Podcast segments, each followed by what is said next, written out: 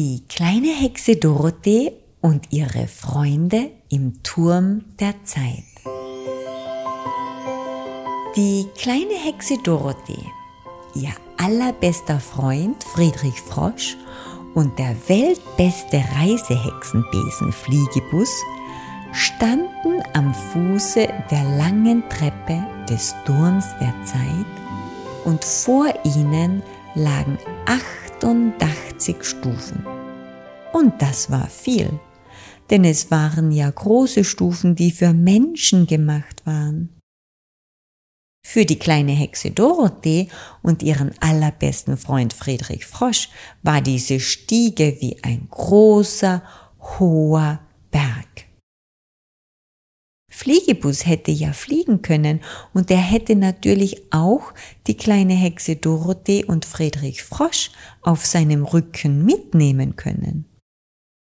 Aber er wusste sehr wohl, dass Friedrich Frosch das in diesem Moment nicht wollte.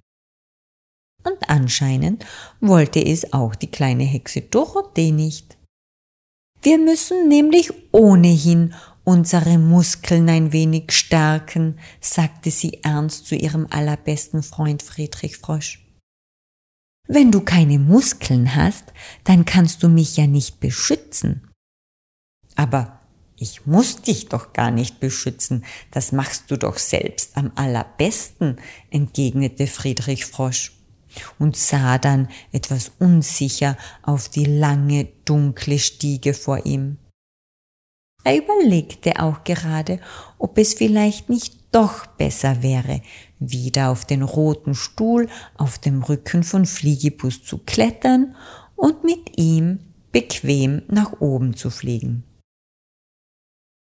Aber da hörte er schon die kleine Hexe Dorothee sagen, und was wäre, wenn du mich einmal beschützen müsstest und du dann keine Muskeln hättest?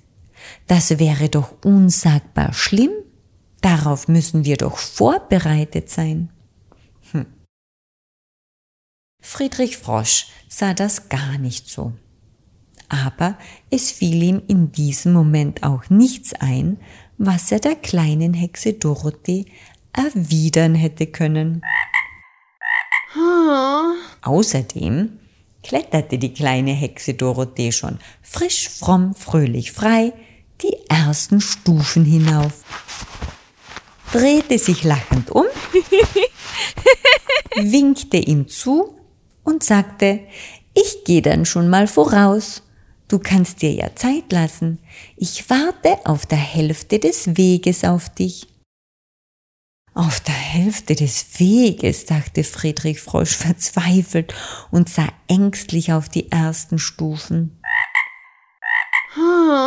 Dann aber sah er aus den Augenwinkeln heraus Fliegebus, der freundlich lächelnd neben ihm stand und ihm lustig zuzwinkerte. In diesem Moment wusste Friedrich Frosch, dass Fliegibus ihm immer helfen würde, sollte er es nicht mehr schaffen. Und das war ein ganz wunderbares Gefühl und machte alles gleich viel leichter. Die kleine Hexe Dorothee kletterte inzwischen schon lustig pfeifend eine Stufe nach der anderen nach oben und freute sich über jede einzelne, die sie hinter sich gebracht hatte. Auf der Stufe Nummer 44 setzte sie sich hin, schloss die Augen und machte ein kleines Nickerchen. Als Friedrich Frosch und Fliegebus schließlich bei ihr ankamen, war Friedrich Frosch zwar etwas müde, aber zumindest nicht mehr verzweifelt.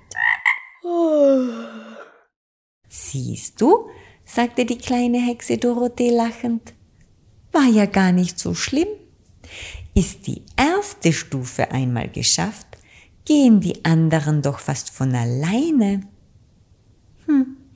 Friedrich Frosch konnte dem zwar nicht ganz zustimmen, aber er musste zugeben, dass es wahrlich nicht so schlimm wie befürchtet gewesen war.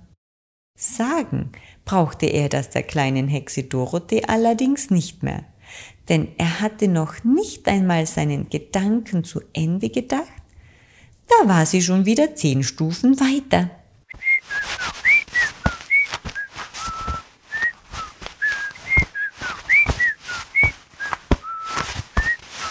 Warum hat mir das Schicksal bloß eine dermaßen schnelle beste Freundin geschickt? dachte er etwas erschöpft und sah Fliegibus fragend an. Auch wenn er genau wusste, dass sie beide ganz genau wussten, was die kleine Hexe Dorothee in diesem Moment gesagt hätte. Das fragst du noch? hätte sie ungläubig ausgerufen. Ich bin doch deine allerbeste Freundin, weil ich doch die stärkste und beste und allerschönste Hexe der Welt bin. Das musst du doch wissen. Und ehrlich gesagt, wusste er das auch. Und Fliegebus wusste es auch. Deshalb zwinkerte er Friedrich Frosch in diesem Moment wieder freundlich zu und schubste ihn ein wenig an. Um genau zu sein, schubste er ihn noch weitere 43 Male an, bevor sie dann endlich da ankamen, wo die kleine Hexe Dorothee, schon wieder fröhlich lachend, auf der letzten Stufe saß und laut applaudierte. Bravo, sagte sie stolz und voller Bewunderung. Da hast du jetzt aber ordentlich Muskeln aufgebaut. Du wirst sehen, das kommt uns irgendwann noch einmal richtig zugute. Dein Wort in Gottes Ohr, antwortete Friedrich Frosch laut schnaufend. Mein Wort in Gottes Ohr? lachte die kleine Hexe Dorothee. Was soll es da denn machen? Friedrich Frosch war zu müde, um darauf eine Antwort zu suchen. Außerdem musste er erst wieder zu Atem kommen, bevor er überhaupt irgendetwas sagen konnte. Und so lange konnte die kleine Hexe Dorothee ohnehin nicht auf eine Antwort warten. Sie war inzwischen schon zu einer kleinen Tür am unteren rechten Eck der großen Tür gegangen und klopfte dort mit ihren dünnen Fingerchen vehement gegen das Holz. Hallo, rief sie laut, ich bin's, die kleine Hexe Dorothee. Ich komme euch mit Friedrich Frosch und Fliegebus besuchen. Oh, wie schön, hörte man da schon jemanden hinter der Tür sagen. Wie schön, wie schön, wie schön, wie schön, wie schön. Ich komm ja schon. Die Tür ging auf und die herzallerliebste Amselfrau Arete stand vor ihnen. Sie hatte wie immer eine bunte Schürze umgebunden, auf der man ganz genau sehen konnte, was sie an diesem Tag gekocht, gebraten oder gebacken hatte. Dieses Mal waren es Schokolade und Preiselbeeren und man konnte nicht nur sehen, sondern auch schon riechen, dass es sich hier um einen außergewöhnlich guten Kuchen handeln musste. Mmh, es riecht ja wieder gut bei dir, rief die kleine Hexe Dorothee. Gut, dass wir dich besuchen kommen. Wäre doch schade gewesen, wenn dieser gute Kuchen keine Gäste hätte. Doch diese Gefahr bestand bei der Amselfamilie im großen Turm der Zeit ohnehin nicht. Denn bei den Amseln gingen die Gäste ein und aus dass es eine helle Freude war. Jeder kam dort gerne hin und jeder war dort auch immer willkommen. Jeder bis auf die Rattendame Rosalinde. Die kommt mir nicht mehr ins Haus, sagte die Amselfrau Arete bestimmt. die verpestet einem noch das ganze Haus mit ihrem Geschimpfe. Außerdem hört sie ohnehin nur sich selbst zu. Und da kann sie sich genauso gut mit sich selbst unterhalten. Dadurch hat sie immer Recht und ich meine Ruhe. Aber über euren Besuch freue ich mich nun umso mehr. Kommt herein. Adalbert und Anton sind sicher schon neugierig, wer da vor unserer Tür steht. Adalbert Amsel war der Ehemann von Arete Amsel und er war ein etwas sonderlicher, aber sehr liebenswürdiger Kauz. Man wusste nur nie ganz genau, wo seine Gedanken gerade hängen geblieben waren. Manchmal sprang er mitten im Gespräch auf, lief in das hintere Zimmer und schrieb irgendetwas in einen großen Block. Eines Tages, so war sich seine Amselfrau Arete sicher, würde er ein Buch veröffentlichen, das wunderbar schlau war. Denn ihr Amselmann Adalbert hatte tausend Ideen im Kopf. Und die meisten davon hatte wohl noch nie jemand vor ihm gedacht. Sollte dieses Buch also jemals fertig werden, so würde es sicher ein ganz außergewöhnlich schlaues Buch werden. Adalbert Amsel war nur leider sehr zerstreut. So zerstreut, dass er manchmal alles um sich herum zu vergessen schien. Das wiederum kam dem kleinen Anton Amsel sehr entgegen. Anton Amsel war der schüchterne Ziehsohn von Arete und Adalbert Amsel. Er selbst war zwar keine Amsel, sondern ein etwas zerzauster und sehr verschreckter Uhu, Uhu. aber Arete und Adalbert Amsel hatten ihn bei sich aufgenommen und lebten mit ihm wunderbar glücklich im hohen Turm der Zeit.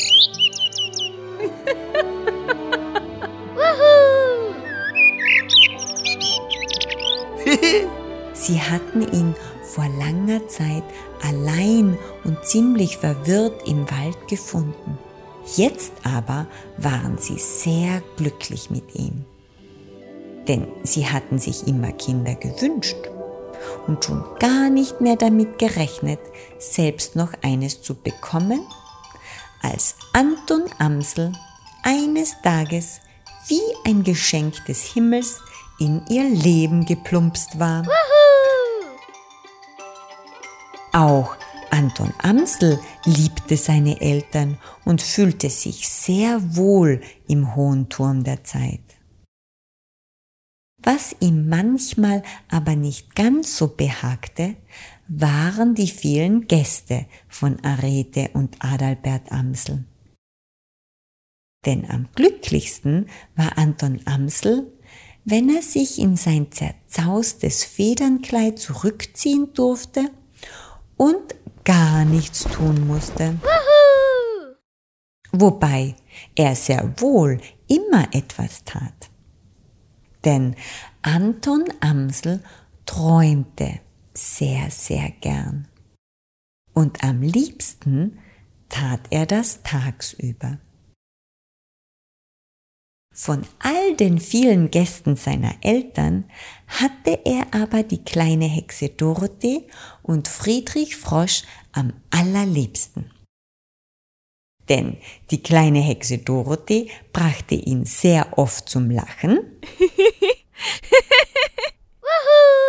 und Friedrich Frosch war ihm sehr sympathisch, weil er manchmal genauso ängstlich war wie er selbst. Hallo, Anton Amsel, hörte er da auch schon die kleine Hexe Dorothee rufen. Wo bist du denn? Er ist in seinem kleinen Nest, sagte Arete Amsel verständnisvoll und sah nach ihrem Kuchen im Backrohr. Friedrich Frosch und Fliegebus standen ebenfalls vor dem Backrohr und warteten geduldig auf ihr erstes Stück von dem wunderbar gut riechenden Schokoladenpreiselbeerkuchen. Die kleine Hexe Dorothee aber legte sich vor das kugelrunde Nest des kleinen Anton Amsel, überkreuzte ihre dünnen Beinchen, verschränkte ihre Arme, schloss die Augen und fragte, Na, Anton, wie ist denn dein Leben so zur Zeit? Und Anton Amsel erzählte dann ein wenig von diesem und ein wenig von jenem, aber etwas richtig Aufregendes war nicht dabei. Und deswegen sagte die kleine Hexe Dorothee darauf sehr bestimmt, Anton Amsel, ich finde, du brauchst ein wenig Abwechslung. Ich denke auch, du könntest ein wenig Abenteuer gut vertragen. Oh, nein, nein, nein, nein, nein, nein, nein, das mag ich gar nicht, flüsterte daraufhin Anton Amsel entsetzt. Aber das weißt du doch. Das weiß ich gar nicht. Wieso soll ich das denn wissen, wo es doch gar nicht stimmt? antwortete die kleine Hexe Dorothee resolut. Wie kannst du denn etwas nicht mögen, das du noch gar nicht kennst? Das kannst du vorher doch gar nicht wissen. Also, was hältst du davon, wenn wir einen kleinen Rundflug über das Dorf mit Fliegibus machen? Friedrich Frosch kann sich inzwischen mit deinem Vater und deiner Mutter über die wichtigen Fragen des Lebens unterhalten und zum Kuchenessen sind wir wieder da. Uhu. Oh, nein, nein, nein, nein, nein, nein, nein. Was ist denn, wenn etwas passiert? fragte Anton Amsel ängstlich. Uhu. Was soll denn passieren? fragte die kleine Hexe Dorothee erstaunt. Fliegibus ist doch der weltbeste Reisehexenbesen, den es gibt. Außerdem hat ihn mein unseliger Vater erfunden. Da kann doch gar nichts passieren. Noch dazu bist du ein Vogel und hast Flügel und Flügel sind zum Fliegen und nicht zum Verstecken da. Hm, damit hatte die kleine Hexe Dorothee natürlich recht. Auch wenn Amsel Anton das sehr ungern zugab. In diesem Moment kam zu seinem Unglück auch noch seine Amselmutter Arete in sein Zimmer und lächelte ihm aufmunternd zu. Anton Amsel wusste nur zu gut, dass jeder Widerstand gegen diese beiden jetzt zwecklos war. Und deswegen kam er, zwar etwas widerwillig, aber immerhin doch aus seinem Nest gekrochen, schlurfte noch etwas widerspenstig, aber immerhin doch Richtung Fliegebus, setzte sich etwas unwillig, aber immerhin doch auf den zweiten Sitzplatz und lächelte etwas kleinlaut aber immerhin doch der kleinen Hexe Dorothee und seiner Amselmutter Arete zu. Da hüpfte das Herz der kleinen Hexe Dorothee und sie rief freudig, Los, Fliegibus, du jetzt mit uns wohl eine kleine Reise machen musst. Und Fliegibus strahlte mit der Sonnenuhr auf dem großen Turm der Zeit um die Wette und hob von der kleinen Landeplattform, die ja auch der Balkon der Amselfamilie war, freudvoll ab. Wohin sie aber flogen und was Klein Anton Amsel dort mit seiner Freundin, der kleinen Hexe Dorothee, erlebte, erzähle ich euch gerne das nächste Mal.